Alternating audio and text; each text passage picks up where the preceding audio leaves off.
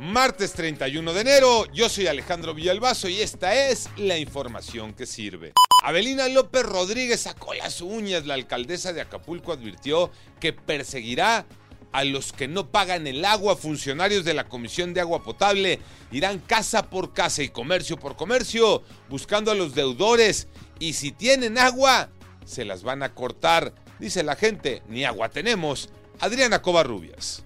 Duro contra los deudores del servicio de agua potable, pues la alcaldesa de Acapulco, Abelina López Rodríguez, advirtió que su gobierno iniciará procedimientos de cortes de servicio a quienes tengan deudas con la Comisión de Agua Potable y Alcantarillado del municipio de Acapulco, Capama. La suspensión será pareja, tanto en viviendas así como en negocios. Se acerca el día de la Candelaria y los tamales van a salir más caros, Iñaki Manero. Gracias Alex. Un estudio de mercado realizado por la Alianza Nacional de Pequeños Comerciantes nos dio una mala noticia. Los tamales verdes de mole, rajas, de dulce, este año tienen un enemigo, la inflación.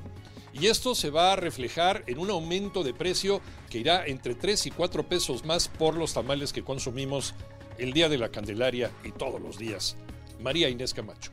Si el pasado 6 de enero sacaste el niño Dios en la rosca de Reyes, más te vale que hayas hecho un guardadito para cumplir con el pago de los tamales. De acuerdo con la Alianza Nacional de Pequeños Comerciantes, su precio aumentó entre 22 y 33% en un año.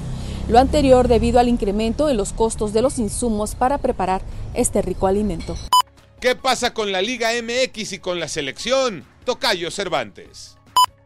Así es, Tocayo. Por fin se llevó a cabo la conferencia de prensa tras la reunión de los dueños de la Liga MX. Todo con el fin de fortalecer al fútbol mexicano y fortalecer a la selección nacional, que por ahora todavía no conocemos quién será el nuevo director técnico. Entre los puntos más destacados, regresa el ascenso y descenso, la reducción de extranjeros, el apoyo a los jóvenes. Se va a terminar la multipropiedad al menos de aquí al 2026 y regresan los campeonatos largos, es decir, todo lo que eliminaron antes de la pandemia regresa para fortalecer al fútbol mexicano y pensando en el tricolor de aquí al Mundial del 2026. Yo soy Alejandro Villalbazo, nos escuchamos como todos los días de 6 a 10 de la mañana, 88.9 y en digital a través de iHeartRadio. Pásenla bien, muy bien, donde quiera que estén.